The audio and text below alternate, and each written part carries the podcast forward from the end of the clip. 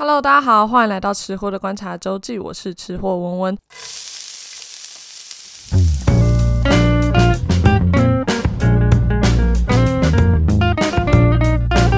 不知道大家开工第一天还开不开心？好啦，我是很开心啊，因为其实我自己超级讨厌过年的。虽然可以放年假很爽，可是呃，过年就是一个让我觉得很。很父权的节庆吧，虽然年菜真的很好吃，每天都吃很爽。就是我们家过年，就是每天年菜都去不同的亲戚家里面吃，然后每天都吃不，就是每个阿姨不同不同阿姨的拿手菜。但是其实我之前对对过年我最大的印象就是每天洗碗，从初一洗到初五，就是而且我们家族非常多人，我们家族大概每年都会有二十几个人来。虽然这几年因为我的表哥表表姐们就是他们都结婚了，所以慢慢回来人比较少。可是其实我一直印象里面就是不停的在洗碗，然后每次应该都有五十五五十个碗以上吧。啊，总之就是每年都是我跟我表姐两个人在洗啦。然后一方面呢，其实因为我是一个超级愤世嫉俗的人，所以我呃其实小时候没什么感觉啦。就是我到高中之后，越来越觉得。呃，过年这个节庆很父权，虽然我家的亲戚感情都蛮好的，可是，嗯，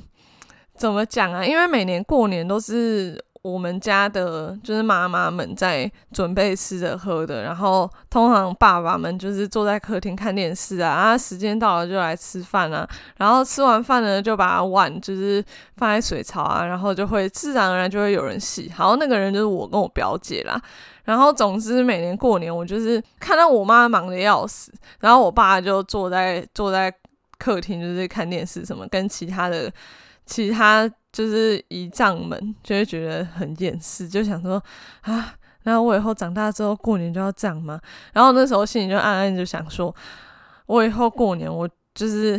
绝对不要就是待在台湾，就要说哦，我出国了，我出国了。不过，其实因为我现在毕业了，我现在想想，我可能没有那个财力，就是在过年的时候出国玩吧。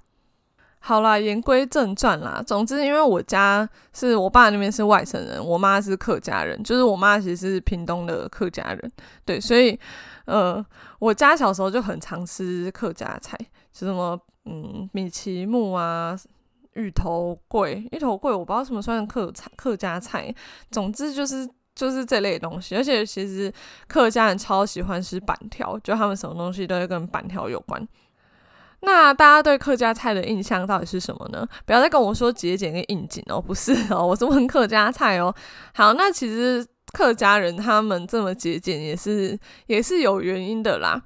其实那时候是因为康熙他他取消了取消了海禁之后，他颁布了渡台三禁。那其中第三条就是禁止粤中潮州跟惠州的人来台湾。那其实这一条就是基本上就是在限制客家人不可以来台湾了，因为他们怕他们来台湾变成反清，就是让台湾变成反清复明的据点。那为什么会这么说呢？因为他们其实很怕客家人，明就是明朝末期抵抗满清人南下来统一中国的呢。像是文天祥就是客家人，他的军队呢，大部分也都是客家人，所以他们就是很很顽强、很硬颈，所以他们才抵抗满清到最后。所以满清呢，他们就超怕客家人的。但是因为客家人来台湾来的晚，台南那边呢已经被闽南人卡位了，所以他们只好南下到屏东跟东港，就是那一带去开垦。因为他们来台湾的身份，所以被所以被当地的汉人叫客家。就是来台湾做客，但是经过就是客家人在台湾久了之后，他们客家人、客家人、客家人这个说辞，也他们就是开始称自己叫客家人。那客家人其实占台湾人口的十三到十六趴嘛。其实也不也占比不多了。那那时候客家人的族群意识不高，那就是在一九七零年到一九八八零年这十年间，就是有了原住民运动之后呢，客家人运动也慢慢就是慢慢开始。所以那时候有成立了客委会，那客委会就把客家在当成是客家文化代表，所以他们就到处去推动客家美食。他们那时候就觉得，嗯，客家精神。就是还要把客家人的精神、历史跟饮食文化的形成绑在一起，去推广客家文化，所以他们就把客家人怎么讲？他们觉得客家人的美德呢，就是勤俭刻苦。所以，因为客家人他们很，就他们比较晚来，所以没有，就是没有地方给他们开垦，他们才住在南下，就是跟跟被被汉人侵略的原住民抢资源，所以粮食不足，养成了客家精神，节俭刻苦耐劳。所以他们客家菜也是以山产居多，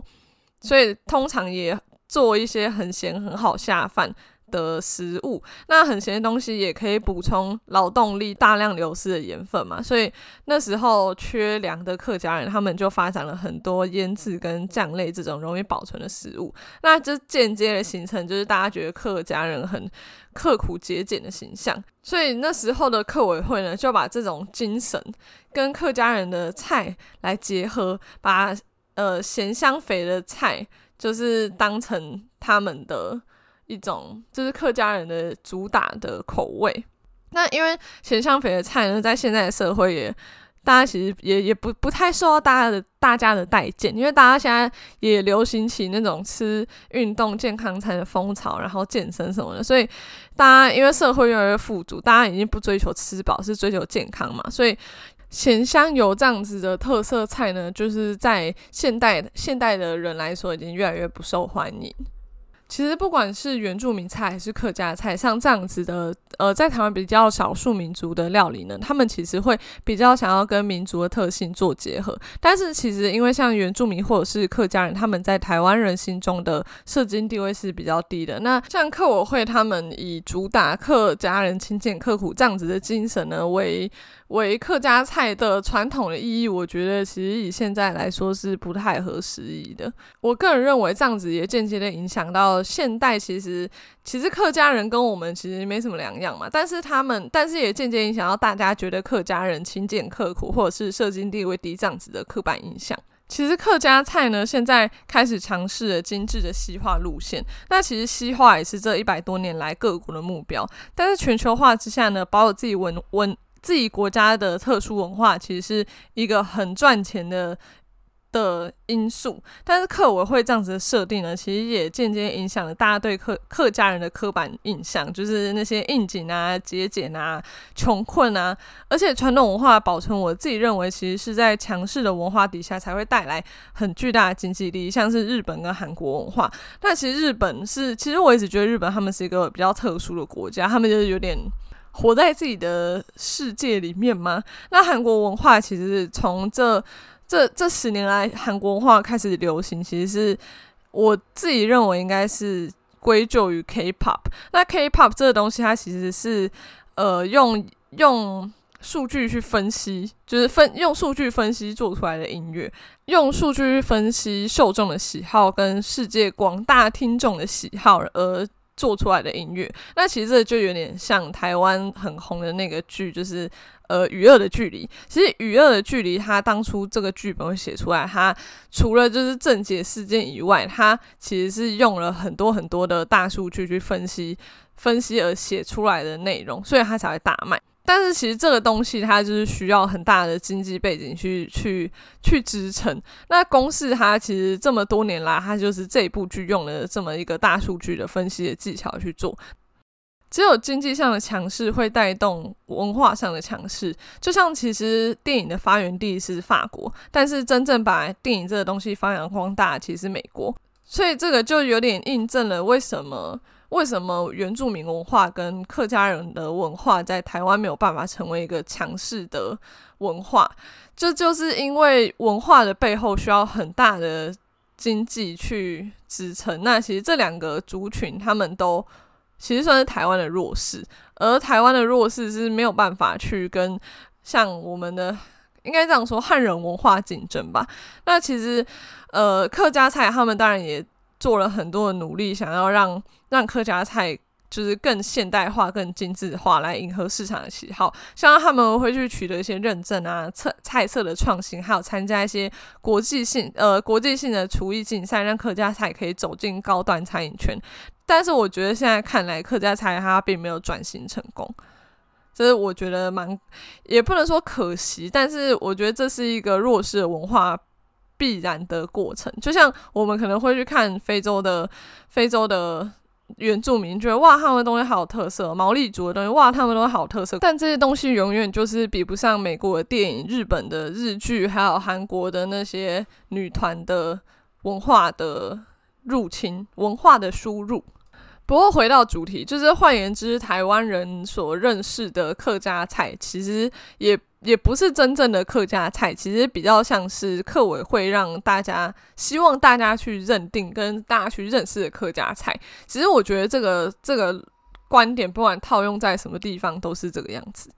其实我们真正认识的客家文化，就是嗯，就是客委会他们想要呈现给我们看的样子。它其实或许不是真正客家人的样貌，就像他其实客委会他们